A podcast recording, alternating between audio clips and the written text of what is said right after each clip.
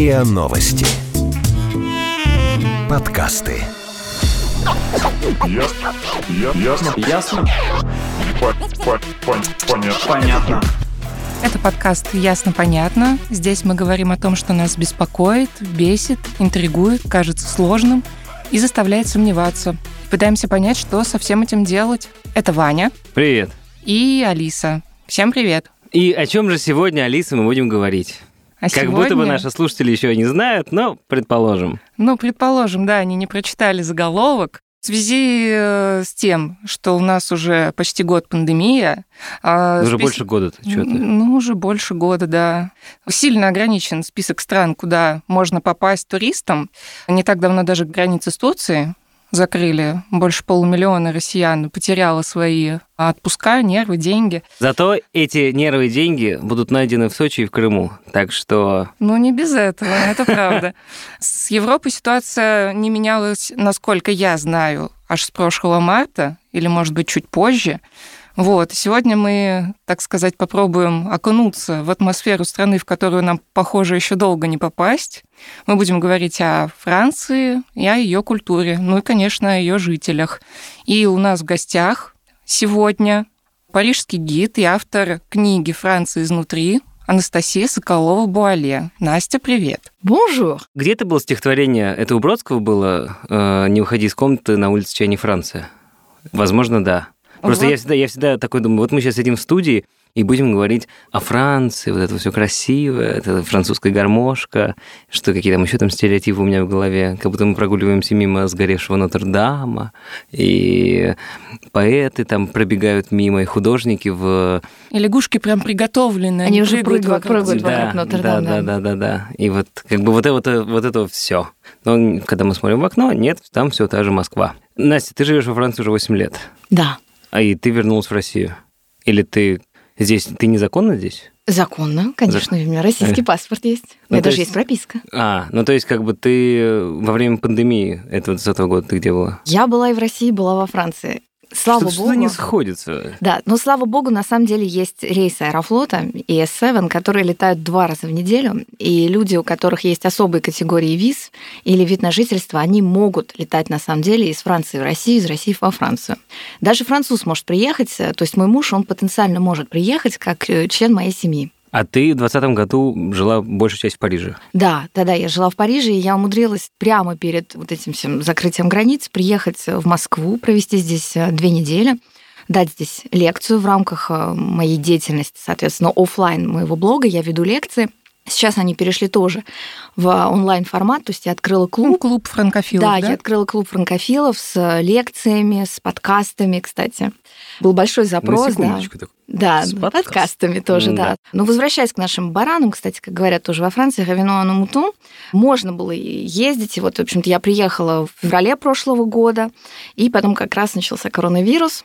И случилось некое чудо, то есть рейсы летали, но это были вывозные рейсы, на которые можно было попасть через госуслуги. То есть авиасообщение фактически не прекращалось. Подожди. Ладно, предположим, что на госуслугах можно купить авиабилеты или что-то такое. Да, все можно теперь на Э, госуслугах. да. Как в Париже происходил всеми ненавистное слово локдаун? Это было очень странно, потому что у французов забрали то, что делала Францию Францию. У них забрали бистро, у них забрали возможность выходить на улицы, то есть неограниченно, можно было выходить только в течение часа. Это все было очень любопытно, потому что проходило под таким соусом, как муниципальные выборы. В конце э, февраля начали потихоньку появляться больные коронавирусом, и постепенно, естественно, их количество оно стало нарастать. И сокращали, сокращали мероприятия, потом уже стали говорить о локдауне. В Италии, в соседней Италии уже тоже все ввели. Ой, в Италии вообще рекорд это добило. Да, да.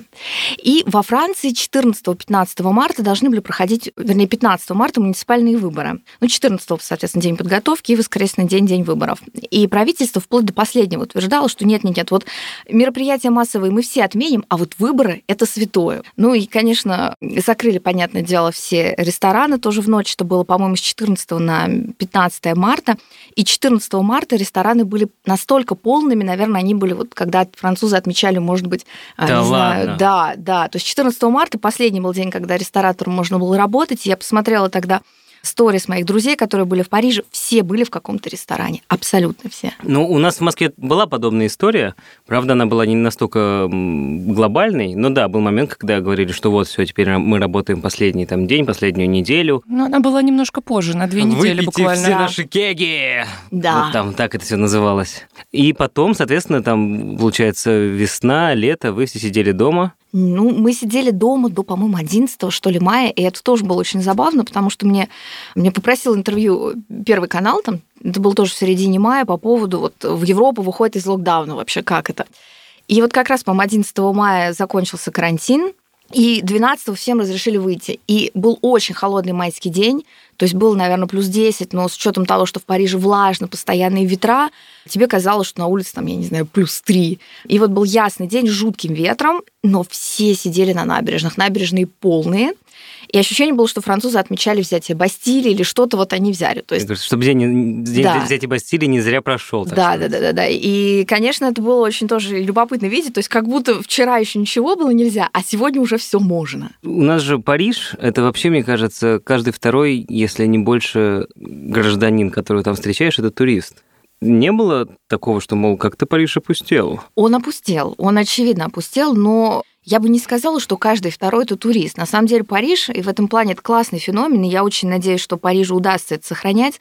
Это город, где в историческом центре реально живут люди, реальные люди, это не туристы, это не Венеция. Ну, мне не хочется, конечно, тут обижать действительно венецианцев. Я очень люблю этот город, считаю его одним из самых красивых в мире. Но действительно ты чувствуешь, что город, он в некотором роде туристический. И он таким уже, кстати, был там очень давно, еще в 18 веке туда Ну, все ездила. даже условно Флоренция. Да, да, да. А тут прям вот именно город живой, где есть компании, где есть фирмы в центре, куда люди приезжают. То есть и туристы, и местное население, местные парижские аборигены, да, они мешались друг с другом. Ну, действительно, конечно, сейчас город очень опустел, но он опустел за счет другого феномена, как мне кажется. Это исход парижан из Парижа, потому что вот это действительно правда, и я даже бы сказала так, что, наверное, из 10 парижан лишь один родился и вырос в Париже. То есть Париж — это город, который меняет половину своего населения, наверное, за 2-3 года. То есть люди Ну, приезжают, зарабатывают, уезжают. И не остаются. Очень похоже на Москву Но частично. смотри, в Москве же люди остаются и хотят остаться. Конечно. А в Париж никто не хочет оставаться. Ну, почти а, а почему? никто. Потому что все французы больше любят village Конечно, style? конечно, village style это их идеал. То есть вот это садик, домик где-нибудь спокойно, транкиль, с вином, аперитив с друзьями в саду, своя спокойная жизнь. И я, кстати, тут вот вспомнила, что когда мы ходили на Чехова с французами, они не поняли, почему чеховские герои воют от рутины. Потому что французы рутину любят. Они любят вот эти рутинные задания, обыденность, устоявшиеся э, порядки. И когда я уезжала в Париж, я приехала во Францию и жила не в Париже, я жила в городе Парнише. Но это как примерно под Сочи где-нибудь, какой Лазаревское какой-нибудь, Мгм. вот классный курортный город, только на Атлантике. И когда я уезжала оттуда в Париж, меня провожали как будто на каторгу. А, серьезно? Да, да, да, да, да. да. Мол, вот, вот глупая, поехала куда-то. Да вообще, что ты уезжаешь? Вот у тебя тут, значит, соленое масло, ездишь каждый день, и действительно это возможно. Там у нас был свой фермер, у которого мы приезжали, брали сыр. Вот у тебя фермер твой есть, твой рынок, твой мясник. Вот везде до всего там 5-10 минут на машине, куда поехал вообще. Понятно. Ну что, переходим к нашей основной, так сказать, части истории рассказов про Францию. Давай, с самого-самого простого, такого классического момента. Назови три самых больших стереотипа, которые на самом деле не являются правдой про Францию и французов. Это не, не самый простой вопрос, потому что я уже даже забыл, какие стереотипы Хорошо, там были. я Напомни. скажу. Улитки, Да, а, Лягушки. точно. любвеобильность, Мгм. назовем это так, и постоянное вино. Хорошо. Смотри, улитки и лягушки действительно ели, их ели много. То есть я знаю французов, чьи дедушки и бабушки реально ходили, собирали улиток, искали лягушек. То есть э, это была проблема того, что в деревнях не доедали. И это действительно было правдой. Но сейчас, конечно, уже улиток, э, улиток едят, то есть их можно найти, в принципе, в большом количестве мест. И регулярно, например, моя свекровь покупает улиток на какие-то большие праздники семейные у фермера, у своего, который, у Который которого... разводит улиток. Да, потому что, осторожно, улитки и лягушки сейчас часто приезжают из Китая. И Ого. нужно не пойм- да, и поэтому они внимательно смотрят, откуда они. И улиток и лягушек она покупает у фермера, который вот этим делом занимается. Они какие-то специально жирненькие, домашние. Вы знаете, э, вообще лягушек и улиток их не просто готовить. Особенно улиток. Их нужно варить, чистить. То есть просто взять улитку, там вот отварить и сделать. Нет, их же сначала варят, чистят. Причем там тоже есть своя техника варки, и только потом их уже запекают. И самое вкусное в улитках это чесночно-масляный соус, в котором они запекаются. По сути, так улитка, она абсолютно резиновая, она невкусная. Вкусный именно вот этот соус. А с чем связан тот факт, что, ладно, там не доедали, но, например, в России же тоже можно улитку встретить? Ну, возьми да свари ее. Чего, на улице чай не Франция, как говорится. Может быть, у нас их не так много, и просто не те виды улиток, потому что вот эти бургундские улитки, вот, которые едят винные, кстати, они, по-моему, называются, это э, они достаточно крупные. Может быть, нет улиток. А потом, может быть, у нас просто были леса, и в лесу можно было ягоды, грибы найти, Мгм. а Европа рано вырубила свои леса, и, может быть, у них меньше было. Больше болот. пропитание. Ну, даже не болот, да нет, почему? Пастбища, я думаю, что это в основном пастбища, какие-то населенные пункты тоже. Хорошо, а лягушки? С лягушками все, я думаю, тут попроще. Но опять же, э, зачем есть лягушек, если есть еда лучше, Если есть если, курица, стейк? например, да, если есть курица. Кстати, лягушка похожа чем-то на курицу. И лягушек найти сегодня в Париже тяжело. Но есть пара мест, где они есть. И есть классный ресторан, в который я вот не дошла до пандемии, и теперь думаю, что а он же я- закрылся. я не знаю. Но я подозреваю, что очень много ресторанов закроется. И есть вот э, во Франции сейчас те, кто, соответственно, против вот этих жестких карантинных мер, они говорят, что, ребят, ну мы выйдем на попелище. Ну, подожди, вот сейчас прервемся. Да. А у вас до сих пор локдаун там или нет? Третий, уже третий. Но он очень странный. То есть э, первый был, все сидели, на первом все друг слушались, все действительно Да-да-да. ходили, писали себе бумажки. Второй был уже... ну, Который осенью. да, вторая он волна. был такой же как бы так, то есть, э, например, книжный магазин, чтобы им разрешили работать, а это было прям целое поле битвы, потому что сказали, что книги это non-essential, то есть это не э, Не- жизненно важное. Необходимость, да. Да, и в книге сказали, как это мы необходимы, вот человек один сидит, вот что он будет делать. И книжные магазины переквалифицировались э, в кофешопы и подавали кофе или продавали морковки. Вот так им разрешали работать. Нужно было продавать морковку с книжкой. То есть э, морковка – это необходимость? Да, а книжка нет. ну Ничего как же себе. без морковки-то? Я не знаю, я не помню, когда последний раз морковь ел вообще. Слушай, а французы едят много овощей, и, кстати, у них много моркови в кухне. Ага. Это я только про тату могу только сказать, так и все. И то по мультику. Возвращаясь к нашим лягушкам. Во-первых, правильно я понимаю, что там едят только лапки? Да, А саму да. лягушку ты, ты не препарируешь и не Я ешь. думаю, не стоит, мне кажется, там есть нечего. Ага. Ну и, соответственно, это сейчас, как и улитки, это нечто такое больше деликатес Да. традиционный. Да, я бы Или такая, можно зайти там... Какая-то дань традиции, наверное. То есть вот улитки остались в более широком употреблении. Лягушки нет. Устрицы, вот все морские гады, они тоже, они остались. То есть это не стереотип. Действительно, французы много едят устриц, особенно в прибрежных регионах. Они Ничего очень нет, дешево там стоят. То есть за дюжину 4 евро, например. Мгм. Сейчас все слушатели так сразу мысленно начали, да? Посчитали. Да, по рублю. Ну, там 400 рублей. Ну да, Хорошо. Третий стереотип – это про вино. про вино. Вино действительно пьют, но сейчас его пьют меньше. То есть количество потребления Сейчас, вина... в 2020 году? Ну, Или в последние 20-м 10 лет? В 20-м думаю, что на самом деле нет. Потому что, кстати, когда случился локдаун, кавистов, кависты — это те, кто могут продавать вино. То есть это винный бутик, их не закрыли, их оставили. Потому что Крас- как кра- без вина-то? Красиво жить, конечно. А я Никак. заказывал ящиками. Вот, их не закрыли. Но вина стали пить меньше, чем объективно в те же 70-е, 80-е годы. Во Франции пили больше вина, и его часто пили разбавленным водой. И я вам сейчас больше скажу, что вино, например, подавалось раньше на заводах некоторых компаний. То есть вот рабочие Рено, Peugeot могли пить вино за обедом. То есть это было нормально. А сейчас нет. Сейчас нет, э, запретили. Ну вот я знаю, что я проходила стажировку на фабрике аэробуса в городе Сен-Назар. Столовая находится за пределами фабрики. То есть внутри распитие запрещено. А поскольку столовая за пределами, то Мгм. там продавали вино до последнего времени. Не знаю, отменили сейчас или нет, но в 2013 году там можно было, да, вот э, рабочие приходили и пили вино в обеденный перерыв. Ну, я правильно понимаю, что все равно французы практически каждый день пьют вино? И даже детям его дают за обедом. Детям думаю, что нет, я не видела. Но опять же, детям могут давать попробовать вино, потому что есть некая культура винопития. Но все равно, понятное дело, что все молодое поколение, оно сначала там упьется до чертиков, найдет свои пределы, и потом уже культурно будет употреблять вино. Но в целом вино сейчас пьют за обедом меньше. И вот среди наших друзей, среди нашего круга общения, да, действительно, на выходных многие пьют вино. И плюс, если французы где-то встречаются с кем-то, то они пересекаются не как мы на чай, на, на кофе, они пересекаются, да. Мгм. Но кофе во Франции, вот честно, невкусный. То есть вот в основном это маленький, горький, черный вот эспрессо, он не очень вкусный. То есть вот латте, раф, макьято, вот эти все наши кофейные приблуды, они у них не в части.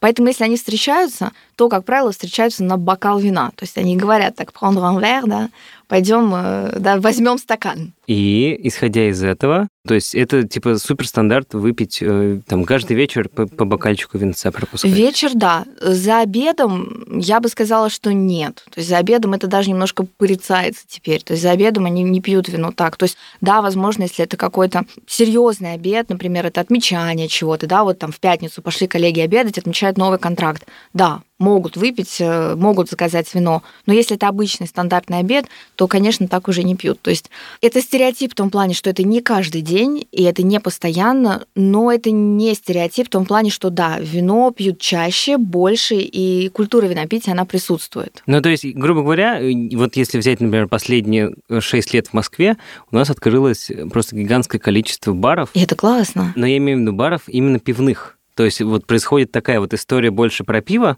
в А, первую очередь. И винные же есть. Я Ну, тоже вин- побывала. да, но винные стали появляться только вот последние, ну, так более-менее в большом количестве, вот последние Мгм. пару лет. Именно вот не формат ресторана, Да. а формат, куда ты можешь прийти. Они а, есть Да, в просто Париже, вот. да. Вот в Париже насколько вообще, в принципе, соотношение баров таких пивных к винным? Или просто можно везде всегда выпить, выпить Можно вина? везде выпить, можно абсолютно везде выпить. Это зависит от того, какое вино заказывает конкретный хозяин или управляющий. То есть есть бистро с очень хорошей винной картой. Если вот повезло и управляющему это нравится, если это в культуре заведения, то почему бы и нет? Конечно, есть винные бары, и считается, что самое классное, самое интересное вино – это в винных барах. И винные бары очень популярны, то есть э, это максимально простой концепт. Это хорошее вино с базовыми закусками. Паштеты, сыр, немножко салата. Они практически не готовят. То есть там, мне кажется, что и нету кухни. В основном это нарезки. Винные бары сейчас еще стали открываться, вот тоже в большом количестве в Париже, в связи с тем, что пошла мода на натуральные вина, и я вижу, кстати, что она есть тоже в России, она сейчас тоже пошла, и многие французы сейчас стали увлекаться э, натуральным или биовином, и и оно все-таки дороже, чем вино базовое, обычное, традиционное. И, естественно, винные бары за счет того, что у них нету кухни, они не держат вот это все помещение, где нужно готовить, естественно, у них более интересные цены, и интереснее действительно пробовать вот там вина. Ну, Натуральные вина из каких-то маленьких виноделин частных. Зависит от региона. А, Вот я, кстати, тоже сейчас поняла, что нужно это делать. И вот как раз тоже в клубе франкофилов запускают цикл про вина Франции с разными регионами. И да, действительно, э, могут быть и маленькие. То есть есть регионы, где, в принципе, как, например, Шампань, маленькие вот эти домены, потому что там очень дорогое вино, и его очень много дробили. Есть регионы, как Бордо, где, как правило, семьи сохраняли, и где вот сами эти домены, они больше по территорий. Ну да, действительно, как правило, большие домены, большие известные дома, они действительно делают традиционное вино, то есть консервативное, где добавляют все консерванты необходимые, это в основном диокситеры и сульфиты, да, и за счет чего они выезжают? За счет того, что у них стандартный вкус, который люди любят и, и покупают из года в год. С натуральными винами все сложнее, потому что натуральные вина могут менять свой вкус от года к году. Потом партии могут быть разными.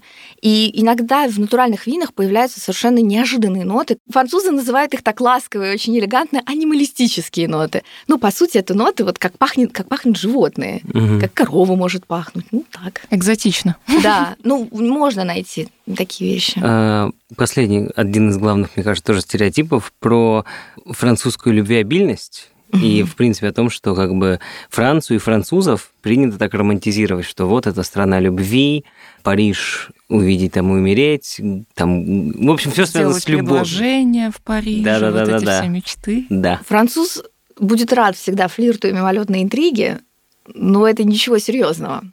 Не стоит ожидать да, от француза какого-то галантного ухаживания и верности. То есть, как правило, да, действительно, я часто вижу, что у них принят флирт, они гораздо быстрее идут на контакты и заигрывают. И, в принципе, вообще в культуре больше флирта. В обычном общении он всегда присутствует. Из-за того, что это такой народ? Или, Да, например, даже думаю, тот же язык такой. подразумевает, когда ты говоришь, говоришь слово там «привет», ты уже говоришь приветик, например. Ну, то есть это как-то есть вот эта вот культурологическая особенность. Я думаю, что да, она есть. То есть это, в принципе, связано с тем, что чем, как правило, южнее народ, тем тоже свободнее э, бывают нравы. И, в принципе, во Франции есть, да, вот культура красивого общения, культура кокетства, флирта. Она всегда присутствовала при дворе. То есть это некая культура соблазнения. Но не обязательно соблазнение в плане «окажись в моей постели», а именно соблазнение как личности. То есть вот вас может мужчина соблазнять, но он будет соблазнять тем, что посмотри, какой я интересный, какой я классный, но не обязательно на самом деле что-то дальше делать. И я даже часто обращаю внимание, как смотрят мужчины. То есть и тоже, опять же, это обычное общение. У меня есть один знакомый тоже вот как раз винного бутика, и когда он общается, тебе кажется, что на самом деле он сейчас попросит твой телефон, а рядом стоит его, по-моему, это девушка или даже его жена, с которой у него вместе дело. Но это манера общения. А женщины также себя ведут? То есть я-то только за, но мне интересно. Женщины, наверное, ведут себя чуточку более консервативно, э, но, в принципе, француженок сейчас вот у них есть некая болезненная такая ситуация, потому что, с одной стороны, они пытаются освободиться от всего того, в чем жили их мамы, их бабушки, потому что, я напомню, да, когда в России, ну тогда в СССР уже разрешили голосовать, уравняли женщин и мужчин в правах, и женщины уже входили там, в министерство, в какие-то комитеты, и революцию тоже делали женщины, француженки даже не имели права не то, что там голосовать, они даже не могли толково, в общем, с толком-то они не могли развестись и не могли э, иметь, например, отдельный счет в банке и работать без разрешения мужа. То есть у них это пришло гораздо позже, к 60-м, 70-м годам, и поэтому у них сейчас идет некая такая активная фаза немножко отрицания и такого воинствующего почти феминизма, и для них вот это все заигрывание с мужчинами, оно болезненно.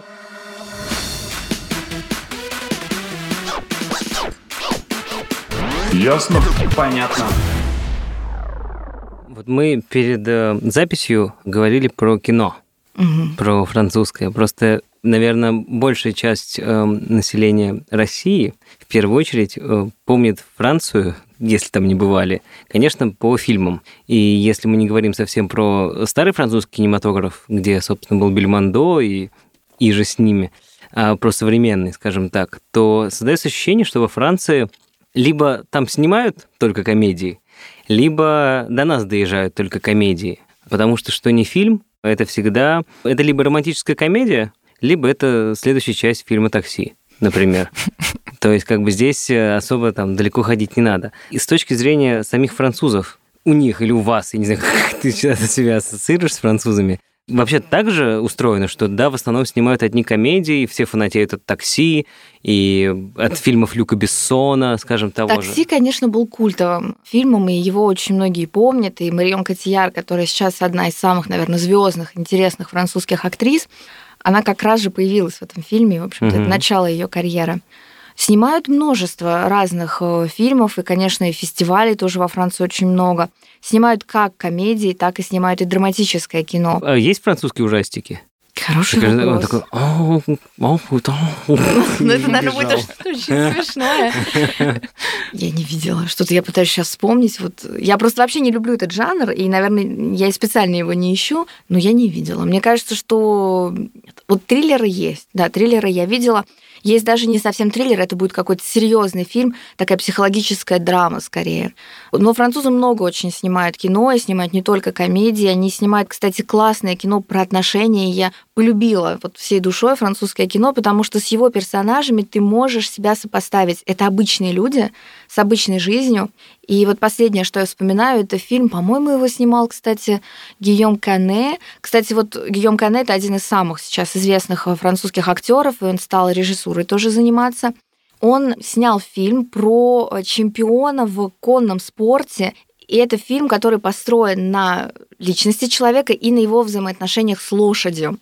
И очень интересное кино вышло. Оно, э, там есть и комедийные сцены, и драматические сцены, но ты сопереживаешь этому персонажу, потому что это не Супермен, с которым ты никак не можешь себя сопоставить, это другие люди, это не какие-то комиксы, это не Локи, с которым тоже никак себя... Ну, можно, конечно, но немножко тяжело будет. А так французы всегда, выби... ну, часто выбирают в герои обычных людей, они берут обычные сюжеты и выхватывают какие-то интересные вещи. Например, мне очень понравился фильм про парфюмера. Он выходил на русские экраны. А, где... Назывался «Парфюмер». Ну, парфюмер, да? Нет, это был фильм про женщину-парфюмера, которая теряет обоняние из-за бернаута, она сгорает, она теряет обоняние, и Потом она пытается вернуться в высокую парфюмерию, то есть это создание парфюмов там, для Dior, Chanel или каких-то таких знаковых марок. Но в итоге она занимается тем, чем занимается большинство парфюмеров. Она создает парфюмы там, для сумок, чтобы забить запах кожи ага. неприятный, для магазинов. И вот она встречается с мужчиной, который тоже в таком жизненном тупике, он в разводе, он работает шофером в частной компании, и вот он ее отвозит, они знакомятся. Но я не буду рассказывать историю, потому что фильм потрясающий и он, он приятный. Знаете, он как хорошее вино.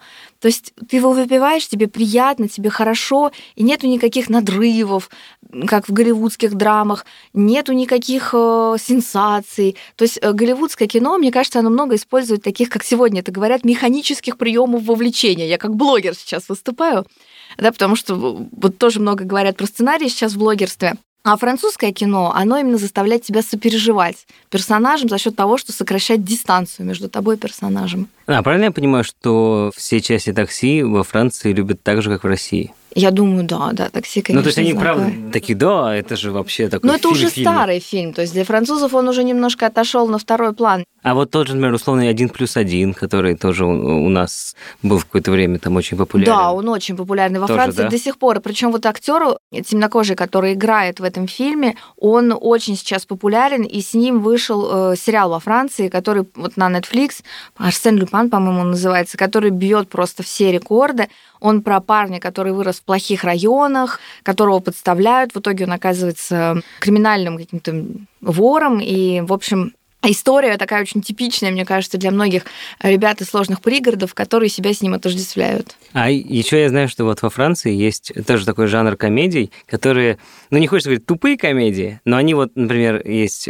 комедия, называется «10 тысяч лет до нашей эры». Ой, замечательный фильм. Ну то есть там же вот прям вообще такой юмор. На грани прям... фола. Да, да, да, да, да. Или даже те же там «Астерикс и Беликс», уже, которые поздние, более поздние фильмы, они, скажем так, более в таком, в таком стиле выступают. Да. Вот такой во Франции много снимают? Тоже снимают. Это часть комедии, которая нравится э, определенной публике. Кстати, вот этот фильм э, «Миллион лет до нашей эры» во Франции он назывался «Ах». А это что-то обозначает? Ах, ну это ах, какие-то вот крики, какие-то нечленораздельные звуки вот этих первобытных людей. И там есть шутка, которую сложно понять, если ты не француз. У нас перевели «Привет, Гога». Гога, там все Гоги назывались, а, по-моему, да, да, или Гош, или Гога, а у них все звались Пьер. Пьер это значит камень. Ага. Камень, ну как бы тебя зовут камень, ты в каменном веке. А-а-а. Оценили юмор?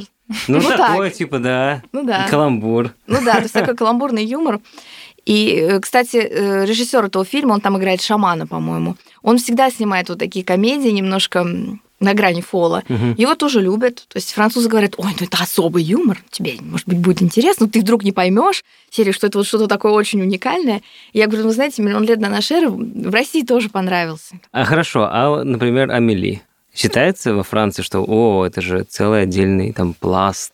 Там, я не помню, просто как его режиссер зовут, который, он же там несколько тоже фильмов снял да. с этими же актерами французскими. Я думаю, да, но опять же тоже Амелена немножко стала заезженной. И французам не нравится вот эта вот заезженность Амели. То есть сейчас, если вы приходите на Монмартр, там есть несколько мест, где она бывала, есть кафе, где она работала официанткой в этом кафе, такой мини-музей Амели. Я думаю, что тоже французы его ценят, но опять же, для них это вот что-то прошлое уже, то есть они не возвращаются к нему постоянно.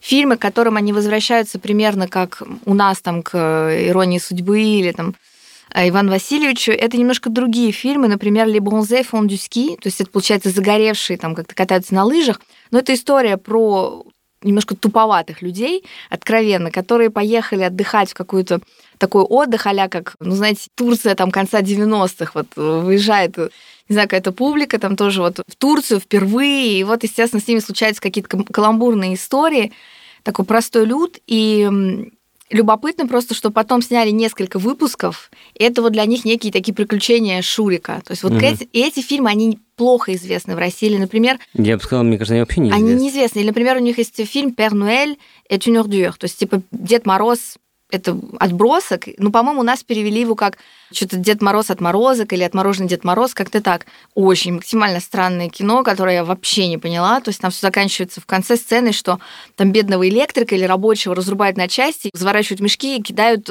животным в зоопарке. А Вот и французский хоррор. В общем, я, я не Золотая понимаю. перчатка. Но вот героев этого фильма знают все, и когда, например, мы устроили костюмированную вечеринку на работе, Все оделись в куски.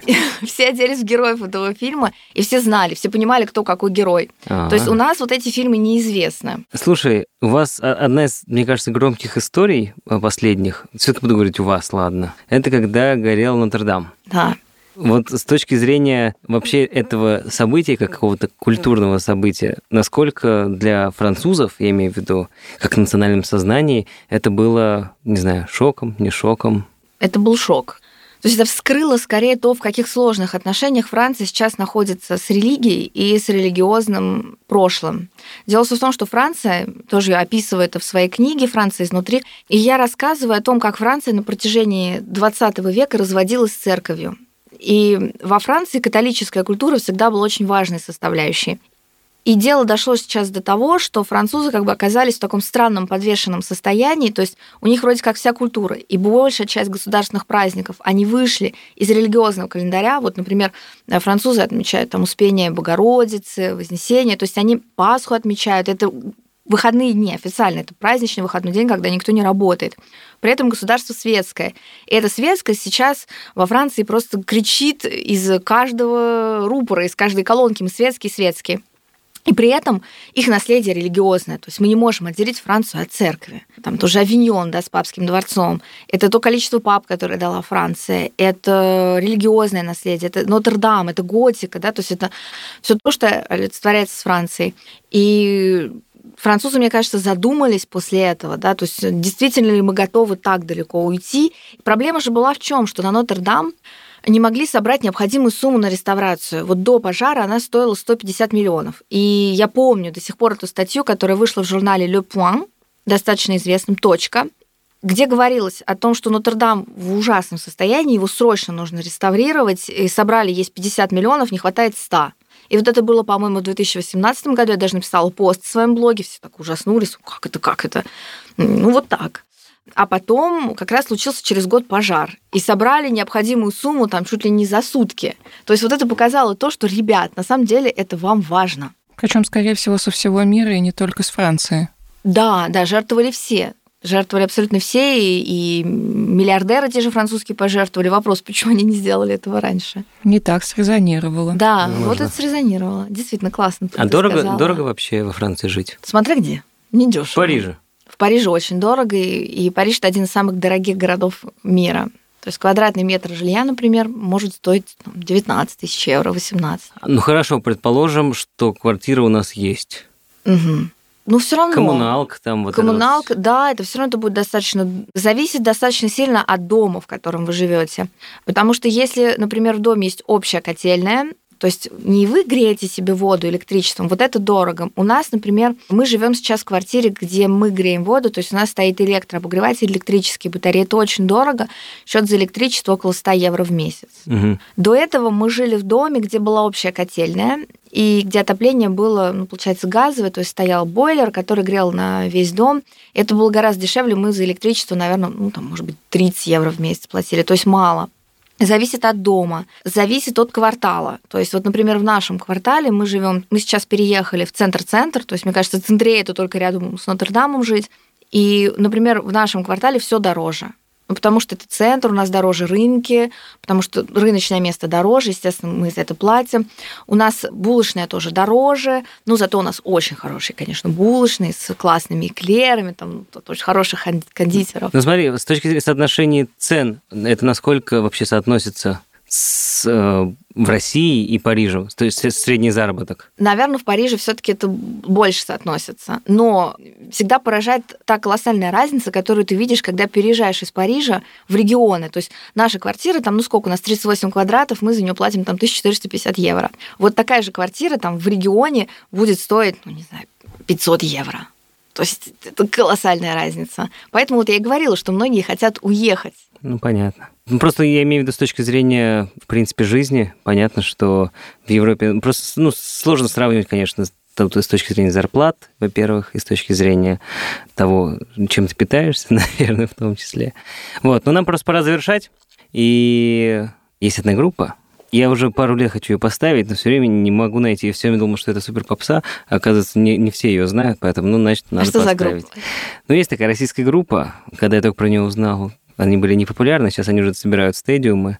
Вот, эта группа, ну, если по-русски говорить, шорт Парис. По-французски, наверное, шо Пари, как-нибудь вот так вот. Вот, интересные ребята, питерские. Их лидер раньше работал в Русском музее. Э, что связано с архивом. Но сейчас Прекрасно. у них очень интересные да, выступления в том числе. Ну и, в принципе, э, я думаю, на этом все. А, у нас в гостях сегодня был э, парижский гид, автор книги «Франция изнутри», которая, я так понимаю, скоро выйдет. Да. Кстати, может. возможно, она уже выйдет, когда этот подкаст выйдет. Я думаю, да. Анастасия Соколова-Буале да. была сегодня у нас в гостях. Анастасия, спасибо большое. Спасибо вам. Merci beaucoup. О, да, это же Д'Артаньян и мушкетеры, точно. Кстати, мушкетеров любят, знают, и это тоже во Франции популярная книга. Так что, ребят, тысячи чертей. Вот что я вам скажу. Всем пока. Пока. Au revoir. Je pense que nous avons à peu près même mal la tête. Je sais que tu vas donc pas prendre le vent dans vos cheveux. C'est votre médicament, mais ce n'est pas pour moi.